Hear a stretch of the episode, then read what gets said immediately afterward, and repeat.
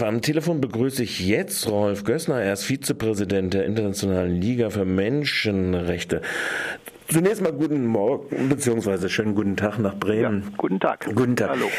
Wir hatten es in den Nachrichten schon kurz vermeldet. Bürgerrechtlerinnen stellen Strafanzeige gegen die Bundesregierung wegen der NSI-Schnüffelei.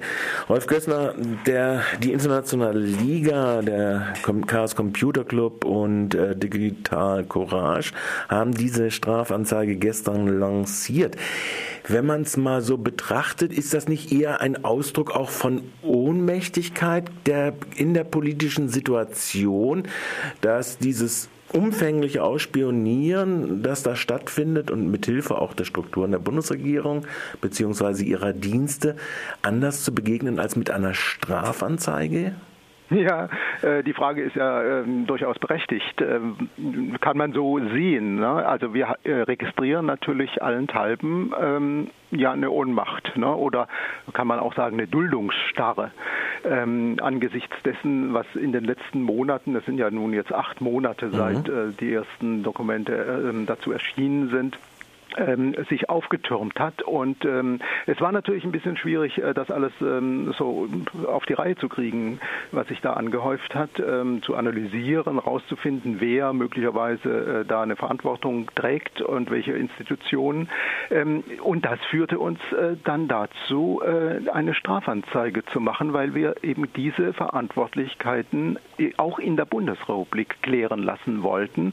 Äh, ob das jetzt ein ähm, Zeichen für Schwäche ist, ähm, kann ich so gar nicht ähm, sagen, weil äh, wir müssen natürlich sehen, dass ähm, so politisch äh, sich äh, relativ wenig rührt. Das liegt daran, wenn ich das kurz mal aufführen darf, warum äh, ist das nicht ähm, so, so zu spüren. Ich denke, ähm, dass die Menschen hierzulande angesichts der Ausforschung ihres Kommunikationsverhaltens äh, durchaus sehr sensibel sind. Aber weil alle gleichermaßen betroffen scheinen, fühlt man sich offenbar ja in einer ausweglosen Schicksalsgemeinschaft und es fehlt das Bewusstsein auch bei manchen, dass sie direkt unmittelbar betroffen sind.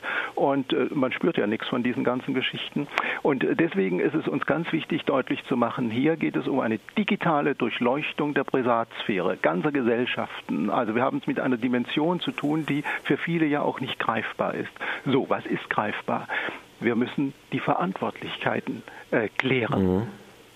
Das ist mir schon vollkommen klar. Normalerweise, und wenn ich jetzt auch so angucke, was teilweise ja auch äh, Digital Courage oder so gemacht haben, läuft der, der Weg ja dann immer über eine Verfassungsbeschwerde.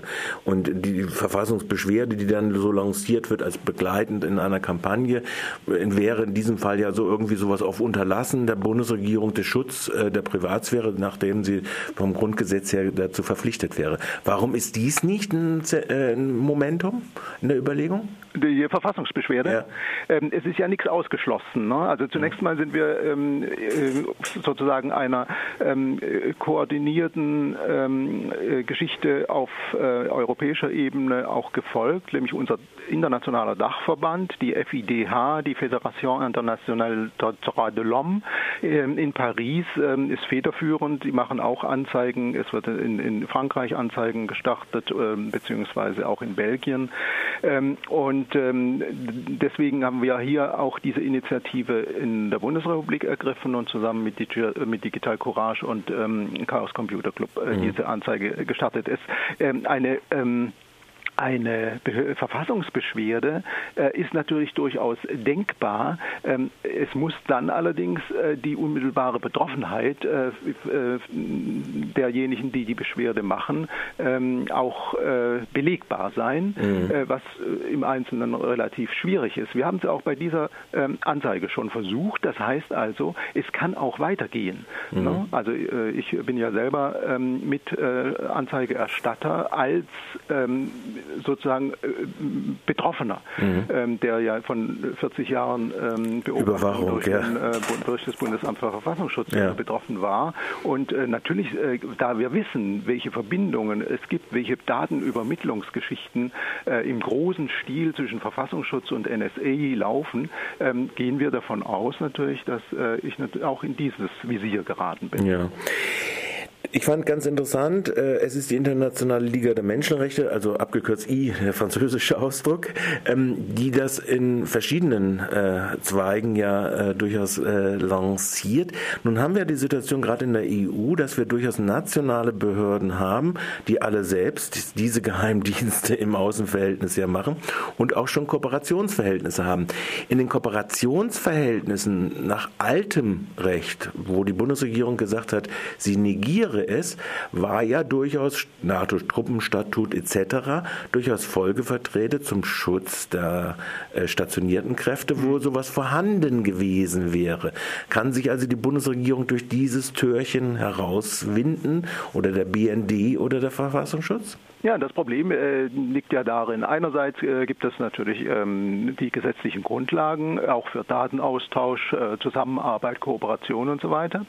Und es gibt äh, diese äh, Verträge, wie äh, das Zusatzabkommen zum äh, NATO-Truppenstatut äh, und andere geheime Verträge mhm. übrigens, äh, die niemals durch den Bundestag abgesegnet worden sind. Ne? Und ähm, da fordern wir natürlich auch eine Offenlegung dieser Verträge und eine Revision auch. Ne? Und das, weil wir davon ausgehen, dass es eben demokratisch nicht legitimiert ist, was hier ähm, in den letzten Jahrzehnten abgegangen ist. Teilweise ist das, sind das ja noch äh, kalte Kriegsgeschichten. Ähm, und äh, deswegen negieren wir äh, die Legalität dieser ähm, Verträge, dieser Geheimverträge. Und äh, darauf äh, kann man sich meines Erachtens nicht stützen. Okay.